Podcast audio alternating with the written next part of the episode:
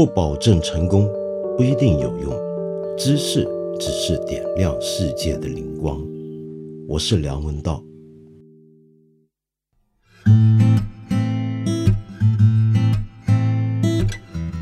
今天呢，我先在这里祝一位我们的朋友生日快乐。这位朋友叫做 Emily 海啸。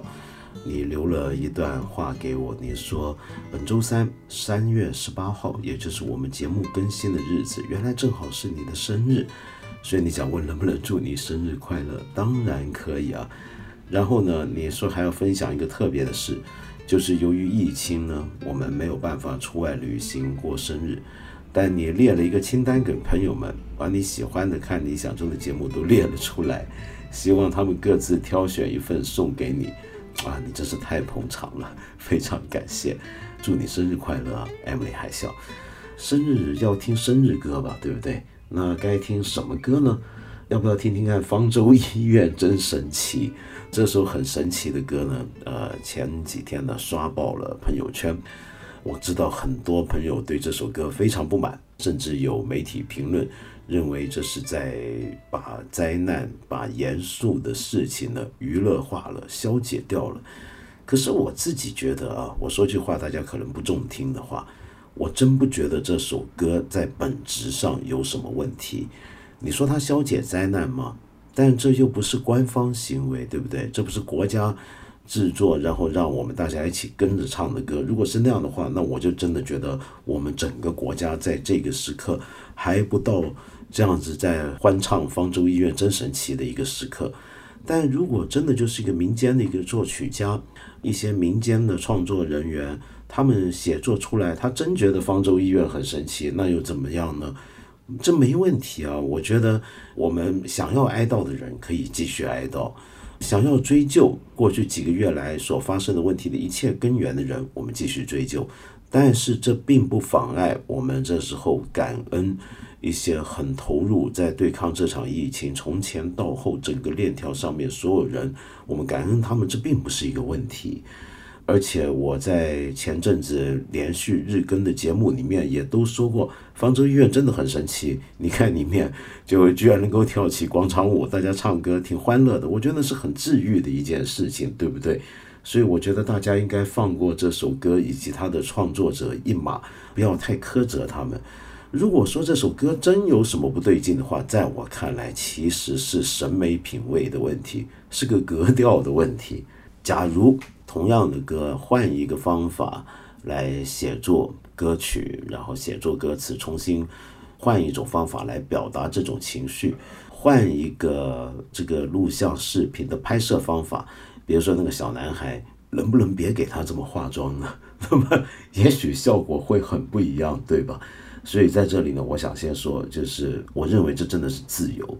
这个时候，不同的人有关于我们现在面对的情况，有不同的自由的表达。我们不要都一棍子去打死，觉得这个东西又上升，把它上升到一个要很严厉谴责的一个地步。我们批评他，那当然没有问题。但是，反正我觉得真没那么严重。另外呢，在过去这几天没有办法日更了，所以。我就没有来得及去讲一些其实我平常一定会很关心的一些事情跟题目，比如说，呃，我非常崇敬的大诗人杨牧先生去世。我见到网上呢，有些朋友就找回当年我做一千零一夜的时候介绍他的不朽名诗。有人问我公理和正义的问题，那一两集出来看跟讨论。那其实呢，关于杨牧先生呢。我也介绍有兴趣的朋友可以去听一下。我们看了一下 A P P 上面廖伟棠老师主讲的诗意，关于新诗的三十种注脚，里面也有对杨牧作品的分析。呃，我觉得非常值得一听。杨先生的作品，我们今天呢就先在此不做深入的讨论，可能要等到将来有机会合适的时机。那么再跟大家谈，那尽管我以前曾经介绍过他的，有人问我公理和正义的问题，但是关于他的作品，其实还有太多太多可以谈的事情。今天呢，我比较想重点讨论一个问题。这个问题呢，其实是来源于我们上一集节目播出之后，有许多朋友留下的一些的反应跟意见，我想做一些简单的回应。上一集节目出来之后，我也觉得挺意外，居然会有这么多朋友留言给我。很感谢各位的鼓励以及批评和指正，其中呢有许多朋友提到一件事情啊，就是我在上一集的节目里面讲到了中国外交部的发言人赵立坚先生在推特上面的一段言论，我就认为那段言论本身是不妥的，因为有一个往阴谋论方向推进的这么一种嫌疑，我觉得这是不正当的，是不好的。那件推特那个事情啊比较特别，因为那个推特出来之后呢，又有人辟谣说那个推特是假推特，结果后来又有人出来辟谣说赵先生后来又有第二个推特，那个推特才是假推特，这么辟来辟去，我到现在都没搞懂。姑且让我们对这段话存疑，但假设原来我批评的那段话真的是赵先生的原话的话。那么我们能够看到，就是过了两天呢，我们国家不同的机构、不同的代表人物，也在不同的场合里面也有一些回应。举个简单的例子啊，《人民日报》在三月十六号的海外的推特账户上面，就出了一个标题的文字，那个标题叫“金银潭医院”，然后冒号，里面的重点是。军运会五个外籍运动员患疟疾，与新冠肺炎无关。人民日报这个推特呢，其实也可以说是一个间接的回应，就是他要指出，我们不要在这时候过多的去说中国的我们面对的新冠肺炎的来源，原来是因为当时的美军来参加。军运会带来的，或者甚至有人说是故意投放的等等，那么这个讲法不太合适，因为金银潭医院已经有这个讲法，就说他们当时医治五个外籍运动员患的是疟疾，而不是外面后来有人传闻的新冠肺炎。那么其实人民日报这篇报道呢，最早呢是来自于另一个报道，那就是二月二十三号的南方周末，各位感兴趣可以去找回来看一看，网上很容易搜得回来。同时，我也可以请大家注意啊，在二月份的时候，内蒙古曾经有人指出，这次疫情是美国向中国使用病毒基因武器造成的。结果那个人呢，后来呢被捕，因为他说他散布谣言，被捕十天。请大家注意，这是中国比较正式的对这个问题的一个看法。现在最好不要再以讹传讹。好，那么说回。我上次提到这种阴谋论的问题的时候，我就看到我们这里有许多朋友都说，这没有什么不对啊？为什么没有什么不对呢？那是因为首先给我们泼脏水的正好就是美国人。比如说，我举个例子，有位朋友叫冰冰，您就说弱弱的认为这次发言人驳斥是个好信号，高层终于开始认识到前几十年对外宣传长期处于自说自话的状态。也开始反思中国话语为什么与外界认知之间存在脱节。只有魔法才能打败魔法，西方的话术不必完全学，但是一点都不会，那就等于是话语权被阉割。蓬佩奥刚刚喷完中国，咱们为啥不能喷回去？没直接指名道姓扣他种族主义帽子已经不错了。国际社会是丛林法则，不是道德的天堂。另外还有一位朋友呢，叫阿燕，您就说敢问道长又如何看待川普发推特称新冠肺炎为中国病毒？我真想问问你，你是站在什么立场来发表这种长篇大论的？在这里呢，我想回应一下这种讲法。这种讲法就是最近在网上很多人也在讨论的所谓双标问题，就是我们指责中国自己。要中国自己人不要去笑话别人，不要去取笑别人，不要去攻击别人。难道我们就能够看着别国，甚至是别国的领袖跟政要这样子来没有理据的来攻击或者是污名化我们中国吗？其实呢，说到这呢，又补充另一条信息。那么最近可能你看微信文章，也看到有人在指出，过去这么多天呢，我们有一大堆什么世界各地的海外华山荒了。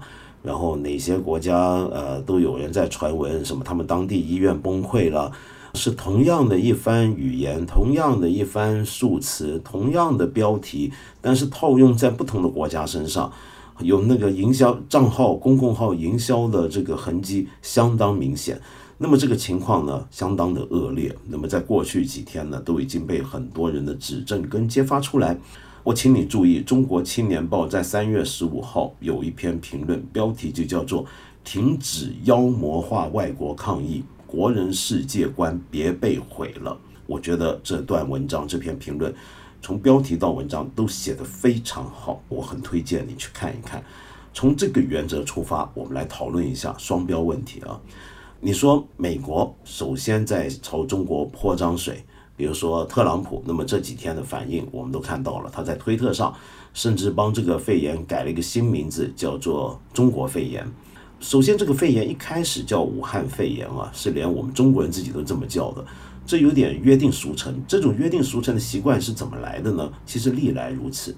你比如说，今天我们讲西班牙流感。很可怜，当年那场流感，一九一那场流感根本不是西班牙首先传出，只是西班牙是当时各国之中透明程度最高，首先公开报道那场流感的传播情况，公开去处理。于是好可怜啊，西班牙就从此跟这个流感挂上了等号了。这是一历来我们都是这么做，但是我非常同意，就世卫组织以及全球医学界后来的看法。就是认为这样的一种以一个地域的名称去捆定一种在该地域首先爆发或者首先被人认识的一种传染病，很有可能会引起一些地域歧视、国家歧视，甚至是种族歧视，是不可取的。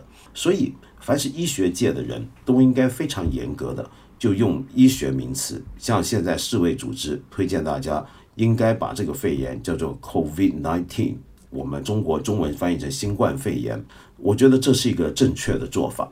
那我就算说这时候仍然有一些人呢冥顽不灵，觉得还是按照我们传统人类的这种约定俗成的叫法，把它叫武汉肺炎，我姑且也就算了。但是你现在居然明目张胆说这是中国肺炎，这就非常非常过分。我们晓得这一次美国政府在对抗疫情上面其实有大量的问题存在。那么这些问题呢，我过两天节目还会再谈比较各国对抗疫情的手段跟做法。我知道这几天也很多人在关心，比如说英国的这个抗疫手法是不是有点让人觉得太高了、太冷静了、太冷酷了，让人瞧不懂了。那美国怎么又会混乱成这个样子呢？其实我前几集节目也一直在讲，我其实觉得这些国家里面最让人担忧的是美国的情况。我们过两天还可以再谈。好，那美国你自己现在。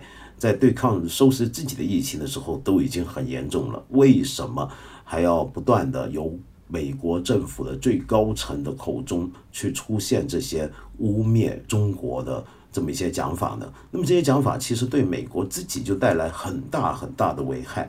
前几天呢，《纽约时报》呢刊了一个小视频出来，我觉得很有意思，那个报道跟一个相关的评论。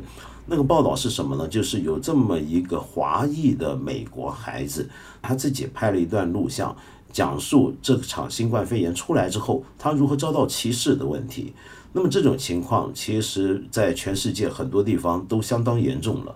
其实很多白人他分不清你是中国还是韩国人，见到是亚洲人就开始歧视。在这个情况底下，我们更不应该去污名化。任何一个地域、任何一个地方、任何一个国家，关于这个疾病的命名本身，我觉得是要坚守科学原则。如果硬要把它跟某个地方、跟某个国家去捆绑起来，就会恶化了这种种族之间的关系。那么，这会让美国这样的一个多民族国家本身、多种族国家本身都会带来巨大的破坏。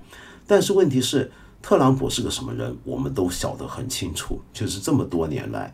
特朗普是一个前言不对后语。那么我知道我有很多川粉朋友，我在这里又批评特朗普呢。那么很对不起你们，你们听了一定很生气。没关系，事后可以找我算账。但是在我看来，特朗普的上台是美国这个国家的一次灾难。嗯，这个人你想想看，比如说，我还记得当年我做节目也提过，美国有一个共和党里面的保守派约翰麦凯恩。这个人呢，他在政治上的立场跟建议，还有很多政策的原则，都是我不认同的。但是我很尊敬这个人物，就一个作为一个美国的政治人物、政治家，他是一个非常正直的人，而且他爱他的国家。这一点你也能够在他死后获得的哀荣看到。美国是不论党派，大家都出来说，就算再不喜欢他，再不认同他，比如说美国前总统奥巴马，都觉得这是一个值得尊敬的人。但是你看特朗普怎么样？他在这个反对他的约翰麦凯恩。获得脑癌死之前的时候，已经发言论讽刺他，居然说他不是一个英雄，因为他当年他获得美军的最高的勋章紫星勋章，是因为他曾经在越南被俘虏，坚决不屈，坚忍了几年，还帮了同僚获得这个紫星勋章。特朗普说被人俘虏算什么英雄？这么来笑话他。到了他死了之后了啊，人家已经死了，然后他还要在推特上继续骂他。这个人怎么能够差劲到这个程度？也就是说，特朗普跟他现在身边这一帮人，像蓬佩奥，给我的感觉，还有支持他们的一些的媒体，都是走这一路货色的路线。坦白讲，是个很没有品格，整个格调相当低下。面对这样的一个国家的元首，跟他身边的一帮人，以及他们友好的媒体的攻击，中国该怎么回应？我想说。刚才不是说冰冰说我们不说他们是种族歧视已经算好了吗？为什么？我觉得你就应该义正辞严的去指出，你就是种族主义歧视，你这个言论就是一个很恶心的种族主义言论。其实就该这么讲，是要义正辞严，这是大是大非，这是有道理可讲的东西。而我认为，我们国家的新闻发言人就应该非常正面的去批评。美国政府相关人员在这件事情上面试图把焦点转移到中国身上，这种做法，OK，请注意，我并不是说这一次的疫情爆发整个过程里面中国一点问题都没有。我们今天全体中国人都深受其害，我们千万不要忘记这件事情当初是怎么起来的，是在什么样的情况下被隐瞒了他最初的发现。什么样的情况下拖延了相关的决策的实行？那么这些东西是使我们都受害的，也可能间接的使得世界受害。这些都是我们应该关心的。但是我觉得现在美国的有一个做法呢，因为他正在大选时期，特朗普呢，他接下来要面对的就是疫情，万一在美国失控，他会带来的巨大压力。那么这时候该怎么办？其实全世界都差不多，最好的做法就是转移民众视线。把问题丢到别的国家身上，他们的选择就丢到中国身上。面对这个情况，我们要义正辞严的批判回去，回应回去，而不是用一种类似他的手法，用一种类似阴谋论的讲法来回应。我看我们这里有一些朋友，包括外面有很多朋友说，那人家这样子侮辱我们了，我们就硬是要说这个新冠肺炎是你美国害的，美国带来的，那又怎么样呢？这是什么？各位？在我看来，这叫比流氓，不应该这样。如果说我们是有个个人评论这样子说话，那也没关系；一份媒体这么讲话也没关系。但是，作为一个外交部的发言人，你代表的是一个国家，你的言论的品格跟格调，你在代表我们中国的国格。你知道，我做节目这么多年，我过去讲过好几次，有时候人家会。集体的去攻击，说我们中国有些游客在海外干了些什么事儿，做了什么样的破坏，在樱花季节在日本公园爬到樱花树上的摇樱花给人拍到了，或者说怎么在埃及的狮身人面像上面用汉字留言说自己到此一游，然后被揭发回来，我们就说这个人太丢脸了，太丢我们中国脸。那么我过去一直的讲法都是什么呢？我不认为他丢了我中国人的脸，我至少不觉得他丢了我的脸。为什么？他丢了他自己的脸，他跟我没有关系。因为首先我不认为他能够代表我，第二我不认为他能够代表我们大多数中国人。我认识很多中国人、中国游客都非常的体面、非常的规矩、非常的入乡随俗，尊重当地人的生活习惯，不是那些人能够完全代表的。但是如果作为一个国家的官员跟发言的时候，那就不一样。你可真的是代表我们国家，对方的国家领袖、国家的高级官员耍流氓，那像什么？那像是他站在泥滩里面，站在一片淤里面，拿泥巴出来丢你，然后跟你说：“你有种，你下来跟我玩泥浆摔跤啊！”那请问你要不要跟他下去泥浆摔跤？当然不要。我们要坚守自己的一个格调。讲道理，有问题我们就批判回去，不要学人家那样子来跟人家来玩。为什么要玩对手的游戏？当然，我也晓得，今天我看到很多的意见都认为这个世界是讲丛林法则的，人家用什么下三滥的手段，我们就该用什么下三滥的手段。可是我真不是这么看的，各位。呃，我觉得一个国家，特别是一个负责任的、要被人尊重的大国。站立在国际上面啊，是不能够只靠你的军事实力的强大，只靠你的经济体积的庞大，要靠的是什么？还真的是要讲价值观的。我们过去这么多年讲文化自信、讲价值自信、讲软实力的输出，但是有没有注意到一些很根本的问题呢？那个问题是什么？就是你的价值观到底指的是什么？我十年前、十多年前那本小书里面有过一篇文章，谈大国的兴起的问题。那篇文章的一个主要的论点，简单的用个形象化的讲法来讲，就是狮子走路的时候是没有声音的，狮子不会大张旗鼓的高声呐喊，告诉森林里面其他动物：“你们瞧，万兽之王来了！”不，它是静悄悄的。脚掌上面的厚肉使得它按在草地上面是没有声音，它非常小心的。越是庞大，你就越会容易让人觉得你有威胁，你就越要放低你的身段。那么当然，狮子是为了要猎取猎物，但是作为一个大国，你在崛起的过程当中，千万要当心，不要惹起别人的猜忌。那么当然了，事到如今再看这篇文章已经过时了，因为某些现实已经不可扭转。可是我仍然觉得价值观是重要的。为什么？我们就举个例子，就讲美国。美国过去长期是世界上第一强国，领导全球。这里面最强大的是什么？我们都晓得，不只是有它的军事实力、跟经济实力，还有它巨大的消费市场，还有它输出的一种价值观。还有它非常有名的美国梦，这种价值观，如果说能够让人尊重，甚至能够启发了别的国家的人，感召了别的国家人手，那他就成功了。也就是说，你要成为一个大国，你有没有一套价值观？这套价值观不只是闭锁在你国界之内的才有效的，而且是能够跃出国界，让别的国家的人看到都会倾羡。都会觉得，我要不是想成为你这个国家的人，我就希望自己的国家也像你那样。那么，美国的这套价值观，当然在过去历来都从来没有完全实现在他本国的时候，但是至少你会看到，他们很相信自己，很相信这套价值观，而且能够在日常生活实践当中，好像见到这种价值观落实的证据。那么，就算不行，比如说他们国家。虽然强调人人生而平等而自由，可是却有那么漫长的一个种族隔离的历史。但是在当年马丁路德金在华盛顿的广场上面，林肯纪念堂前面做他那个非常有名的演讲“我有一个梦”的时候，你去注意那个演讲的内容，他诉诸的仍然是那套价值观。也就是说，他在用一个美国自己要相信的价值观来对抗美国的一个现实，来指出当年美国的这个政治现实如何背叛了他们的价值观。那么，这就是一个国家要信守的价值观的一个例子。好，特朗普上台之后，在我看来，他的种种的言行，他的路线就是对美国的这套自己要树立的、自己要宣传的价值观的一个背叛。那么现在对付这样的一个对手，中国，我们要问我们的价值观在哪里？我们有没有一个价值观？我们不能够用同样的手段去玩脏水、泥浆摔跤。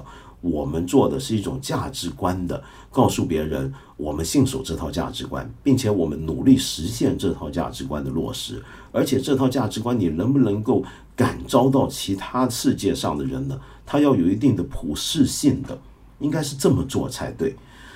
那么再来讲格调问题啊，我一直很关心格调的问题。我觉得今天大家会觉得人家呃怎么黑我们，我们就怎么黑人。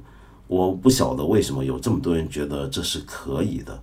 可能你所认同的这个中国，跟我所知道的、我所认同的中国不太一样。我知道的中国，我爱的中国，我认同的这个中国，它晴川历历，芳草萋萋。他的声音是文王超，是广陵散；他的画面是快雪时晴，是鹊华秋色；他说出来的言语有苏轼，有李白，有龚自珍，这是我们的中国，我们要做有格调的国家，好不好？然后呢，我们从双标这个问题啊，又要提到为什么有这么多人呢？像我这样很热衷于批判我们中国自己的事情，对别的国家呢就轻轻放过。又或者我们还可以再往前退后一步，说为什么我们看到政府做得好的时候不多多赞扬，而只是想挑他的刺呢？呃，这么讲吧，我教过小学啊，我教小学那段日子虽然时间不长，但是是我人生中最快乐的日子。我对待小学生呢，就是用这种赞扬、鼓励多于批评、指责的做法的。那么那个时候，所以我教的那些班，我带的班啊，通常都很吵闹，闹到就是隔壁上着课的老师都忍不住过来瞧瞧我班在发生什么事儿。对我对我那些孩子，我真的是就是太喜欢他们。我我我知道他们会犯错，但是我绝对不会过度的去批评判他们，挑他们的毛病。我总是试图看到他们的好处，看到他们做的对的地方，去鼓励他们。可是，难道你想让我对待政府就像对待小学生一样的态度吗？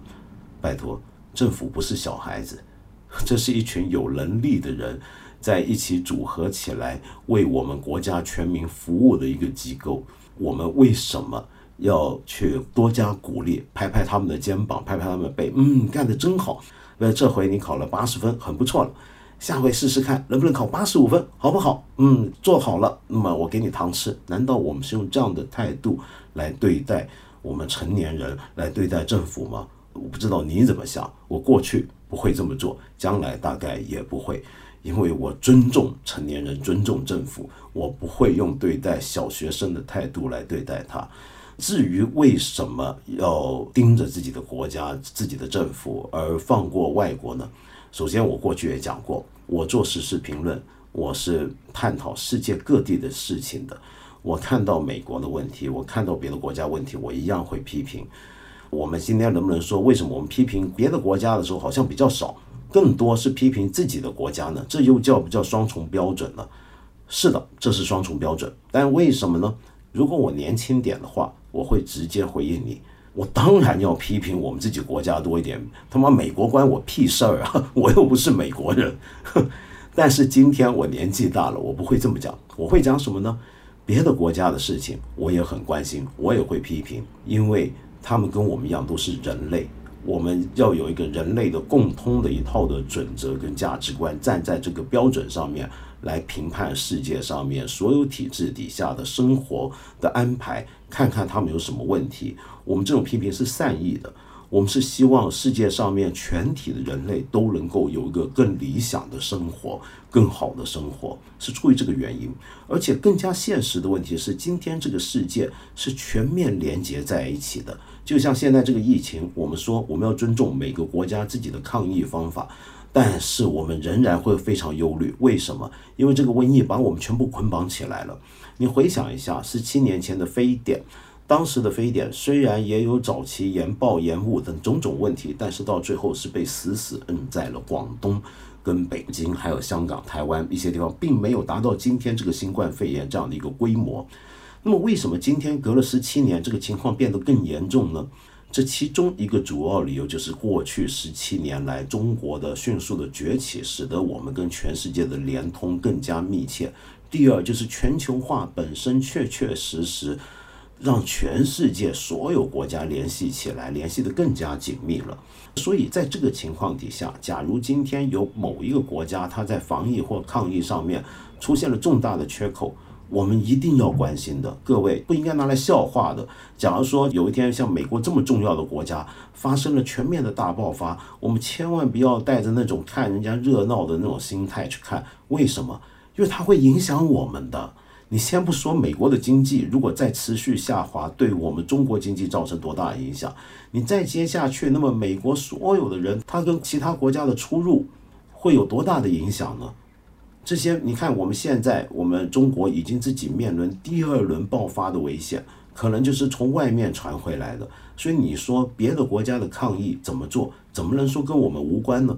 但是即便如此，我仍然要说，我首先还是关心我自己的国家多一点。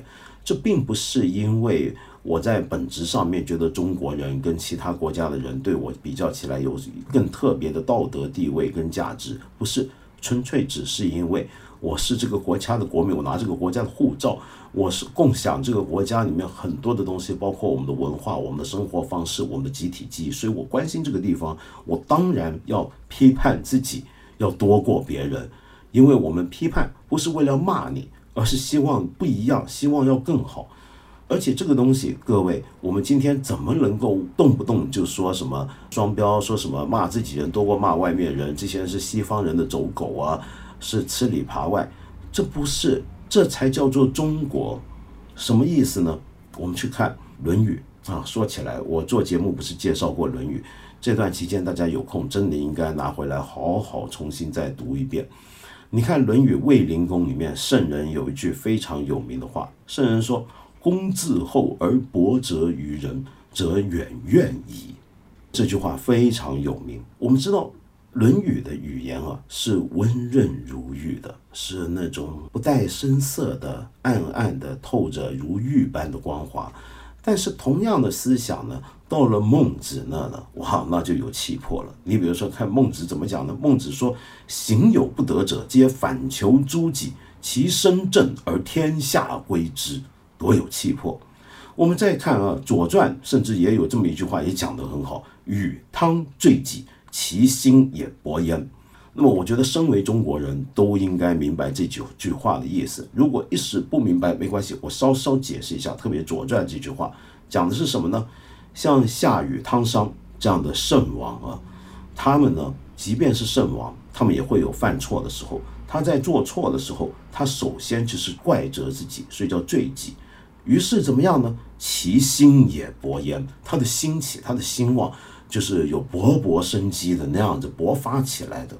所以中国自古以来讲究的是什么呢？是严以律己。宽以待人，我们是用这样的态度来立身处世，也应该用这样的态度来对待我们今天的世界。这样子呢，我们其身正，而天下归之，不是天下归顺我们，而是天下会服我们的气，会认为这个国家果然是个了不起的、值得敬重的一个国家。当然，我们也会关注到有很多国家的媒体在报道这个疫情在全世界各地的民众反应的时候，好像都还双标了。比如说，我们最近很多人看到啊，意大利有些很感人的视频，那就是意大利在锁国的情况底下呢，有很多城区的百姓困守家中，那他们居然在阳台上敲锣打鼓的唱起歌来，非常欢乐，那么让全世界的人看了都觉得很温暖、很窝心，觉得这真是意大利人。可是也有人想起来，我们其实武汉当时封城，也有很多百姓在阳台唱歌，但是当时有一些国家的媒体，就比如说 BBC，却说这是一个自我调剂、安慰，什么无奈之举等等等等。那么这算不算是双标呢？我没有看到 BBC 的那个报道，我没有办法评论。但是如果是真的话，那当然就是有一个双重标准，以为我们中国人在阳台唱歌就不是互相打气，就不是一个要在。悲情之中寻得一点开心的一种调剂，那么这当然不对。可是我想提醒啊，我看到上星期的英国的《卫报》有一个报道，那么其中有一个视频，这个视频里面你也可以找来看，你就看到这个，也就是在讲意大利各地的民众在自己家阳台上、窗户里面唱歌的，整个街区街坊们、邻居们，大家彼此唱和的那些感人的场面。但是到了这条片子的最后是什么呢？很让人意外惊喜，就是有一连串我们中国各地的百姓也在录影自拍，内容都是要叫意大利加油。所以他这条片子其实前面讲的是意大利人民如何苦中作乐，后半段那一小段讲的就是中国各地的人如何跨越国界，展现出世界一家的情怀，像这时候。在困顿当中的意大利人送去我们的祝福，所以我觉得呢，这个态度就是一个好的态度，也是应该我们应该要学习的一个态度。做任何的评论，做任何的报道的时候，都应该要尽量追求的客观和真实。当然，我知道这种客观真实啊是很难很难的，因为我们今天活在一个假新闻的世界，就算不是刻意造假啊，在当前这个疫情进展的这么快的情况底下呢，其实是会有很多的东西前几天讲的，后来就过时了。比如说，我举个例子，就在我上一期节目后面有一位留言，这位朋友叫 Susie Shaw，你说梁文道老师，香港后来是面对内地全面封关的吧？起码是都不能拿港澳签注过去了。如果基本事实没有拎清楚，会降低公信力的哈。为什么他会留这段话呢？是因为我节目里面提过，香港当时采取的方法是没有全面封关。首先呢，我想说，苏西笑，全面封关指的意思是什么呢？那指的可能就是像我们在湖北的十几个城市曾经见到过那样子，是全面的禁止人员的进出，就对内不行，对外也不行。但是很明显，香港不是这样全面封关。香港做到的是什么呢？是所有至少在那期节目播出的时候，是所有内地来的人，所有来自伊朗跟韩国的人，是要入境之后呢，要检疫十四天的。那么在当时最早是用这样的一个做法的，所以这还不叫做全面封关。那么当然，在我今天节目播出的时候，可能香港的政策又变了，这就说不准了啊。那么再讲回刚才意大利。我们看到意大利的新闻呢，那么这几天呢，在推特上面同样也牵涉我国外交部发言人另一位，就华春莹女士呢，也好像有一些相关的争论。为什么呢？就是因为我们看到视频里面有很多意大利的街区的百姓们，他们唱歌不止唱他们自己意大利人耳熟能详的歌，而且还唱起了中国国歌。于是我们的新闻发言人呢，外交部发言人呢。就感谢他们，就说我们这时候互相支持、互相打气，很正能量。可是呢，后来忽然之间，海外有些媒体说：“哦，原来那些意大利人唱中国国歌的消息是假的，而且意大利的外交部呢都发言回应说，这个华春莹呢讲的是谎话。”但是我回头查一查，发现实时情况是怎么样的？人家意大利外交部并没有说我们中国的外交部发言人说谎。而是意大利一份网络媒体认为，我们看到的那些意大利人唱中国国歌的片段是假的，被我们的外交部利用了。然后他们认为意大利外交部应该回应。那么这个网媒的背景怎么样？这个网媒是不是一个严肃的、值得信赖的媒体？因为我不懂意大利文，所以我不知道。但是我又查了一下，发现这是个孤立。也就是说，意大利其他媒体，包括我比较知道的一些主流媒体，都没有谈到这件事情，因此这件事情相当可疑。我想告诉你的是什么呢？就是今天啊，我们看到很多这些新闻，我们都要再三求证。当然，我不可能每天接收那么多讯息都能够一一求证，是不是？但是至少在你预备要传播之前，我们要尽到求证的责任。但很有可能我们还是会错的，那错了该怎么办？那就认呗。这 个我是最喜欢认错的一个人了。我的节目不就一天到晚都在道歉？那么这没有什么了不起的，不是那么难看的，我们谁都做得到，对不对？这很简单的事情嘛。那么说回意大利人唱歌啊，那么我这两天呢看到有一些他们唱歌的片段，哎，出现了一首我很喜欢、很熟悉的歌曲。这首曲子呢就是《Va Pensiero》。《Va Pensiero》是什么歌呢？这首歌的全名其实叫做《飞吧思想》。趁着金色的翅膀，也有人把这首歌呢叫做《希伯来奴隶大合唱》。为什么？因为这首歌是出自一部歌剧，这部歌剧就是威尔第的不朽名著《纳布科》。《纳布科》这个歌剧讲的故事就是犹太人过去一个苦难时期。我们知道犹太人在历史上多灾多难，曾经有段时间呢，他们被巴比伦国王尼布贾尼撒二世攻占他们的国土。把犹太人当成奴隶一样带去巴比伦去流放去为奴，那些在巴比伦的这些犹太人奴隶呢，有时候呢就会集体聚起来，就怀念家乡，怀念他们的故土，期盼有一天能够得到自由跟解放，回到自己那美丽的国家。这首歌表达的就是这样的一个情绪。那么这首歌啊，在意大利非常非常重要。几乎人人都会唱，可以说是他们的第二国歌。甚至一直以来啊，直到今天，都有许多意大利人，包括一些政治人物，主张干脆用这首歌去代替他们的国歌吧。其中一个理由呢，是因为一直有一些学术界的探讨跟争论，讨论的题目之一就是威尔第这位了不起的大歌剧家，说他其实是个爱国主义者，是个民族主义者。在当年他写这首歌，其实就是有政治企图的。为什么呢？因为那个年代的意大利啊，还没有完全统一，至少北部跟东北部都是属于奥匈帝国哈布斯堡王朝统治下的。那么在那个地方呢，就有很多爱国的意大利人，就渴盼有一天能够摆脱奥匈帝国的统治，赢回意大利的统一。而威尔第呢，在这首歌里面被认为表达的就是这种情绪。什么时候我们能够回到我们的故乡，夺回我们的国土呢？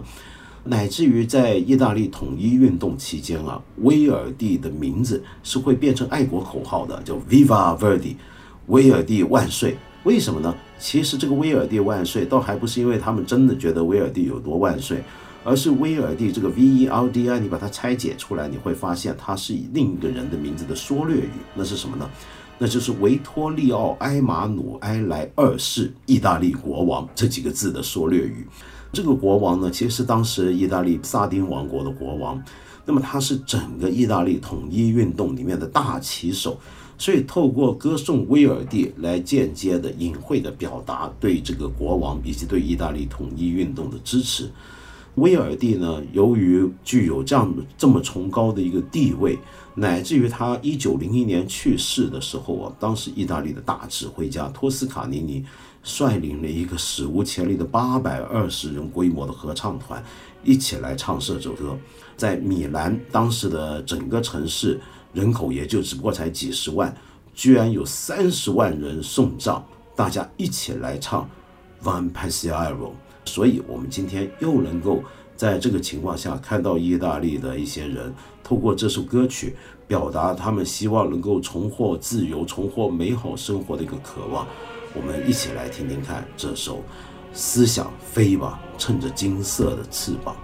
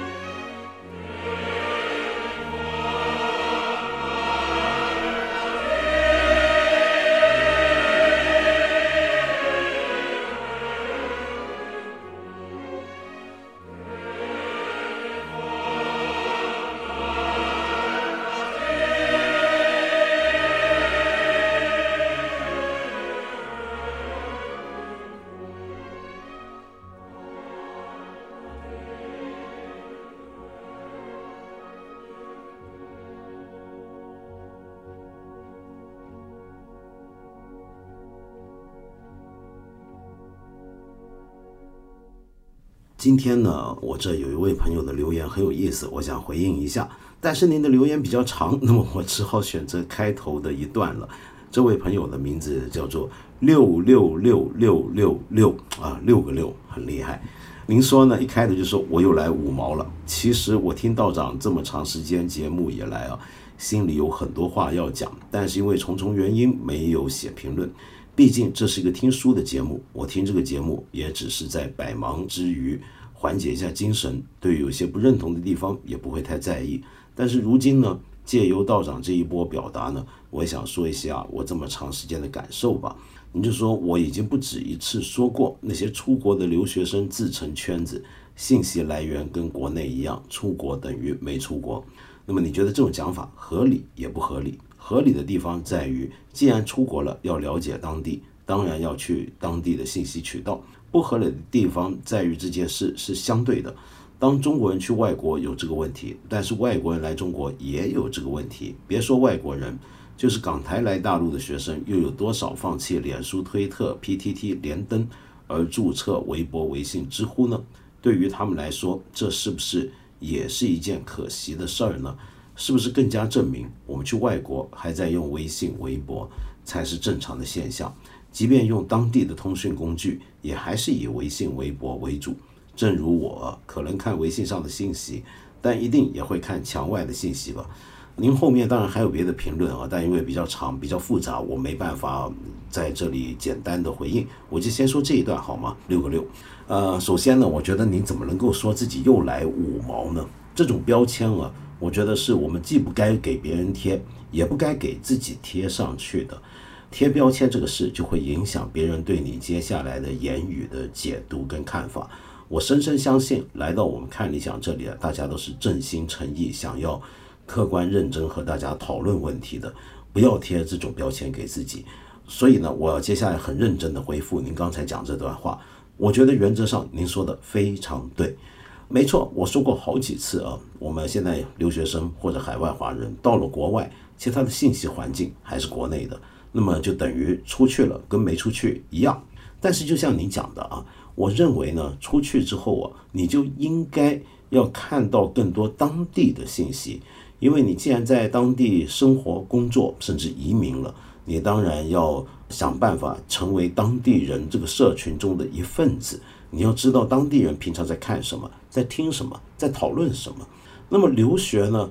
作为一个学习，你不只是去求得一个学位，在大学在某个学校里面获得几年的专门知识的训练，也同时应该是一个要很好的开拓自己眼界、开拓自己人生的一个机会。要试试看另一种生活方式，要试试看另一种生活的感受。在这个前提下，你也应该。要打开自己原有的这个信息的闭锁，去接受当地人的信息环境。然而，问题在哪呢？这是我更常谈的一个问题啊。我认为今天我们看到的现象，其实是一个更深问题的派生物。这个现象是什么呢？就是我们的社交媒体使用方法。我们的社交媒体基本上已经变成了我们的所有信息来源。也就是说，这个社交媒体不只是我用来跟朋友交往。通信的一个媒体，它还是一个我对世界认知的一个过滤的隔层。很多人今天已经失去了定时或者定期的去看、直接看媒体讯息来源那些媒体网站或者是报纸、电视、电台的这些习惯。我们今天变成怎么样呢？我看的大部分的新闻资讯都是透过我的社交媒体交给我的。我自己认为这个才是问题，因为我其实也讲过好几次，我再强调一次。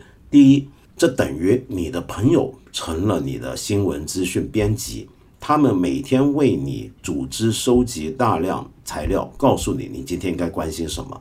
可是问题是，第一，我们先不说你的这些朋友有没有新闻编辑的专业的素养跟训练，更严重的问题是什么呢？就是这些人之所以是你的朋友，是因为你们本来就有比较相近的生活圈子。有比较相近的世界观、价值观，甚至类似的倾向，那么这样子，你不就长久以来只能够自困于一个你自己的小泡泡、小世界里面吗？当然，看传统媒体的人也是这样啊。他可能比如说，像我今天讲到特朗普的一群粉丝，就常年只看福克斯电视台，他们不会去看《纽约时报》那种反特朗普媒体的。但这也是不对的。我认为我们应该尽量穿越自己的圈子，克服自己的惰性和习惯，去尝试吸收不同种类的信息来源。这样子，我们才有可能更加了解这个世界的运作，以及其他跟我一起活在这个世界上的人们他们的想法跟他们的感受。所以，我想说，你的说法呢，我觉得我又能同意，又不太同意，就跟你认为我讲法，呃，又合理又不合理一样。好，那么今天呢，呃，差点忘了一个很重要的事情啊，明天晚上就三月十九号星期四晚上八点呢。我会准时在抖音 APP 的看理想直播间做一次视频直播，直播一个小时，希望到时候也能在那碰到你。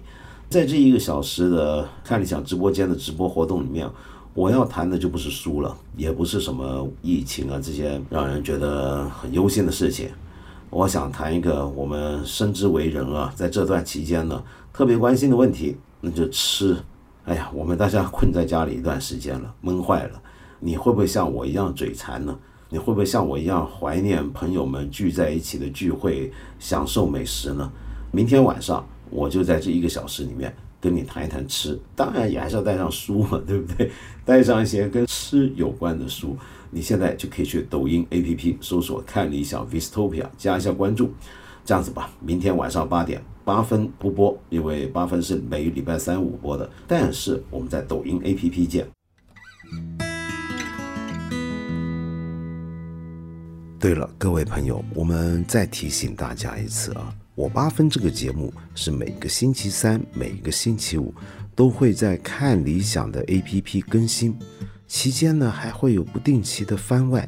我很欢迎你在这里，或者是看理想的微信公众号留言。提出你的一些的问题、意见和批评，我们今天呢就先聊到这里了。下期节目呢，我们接着再谈。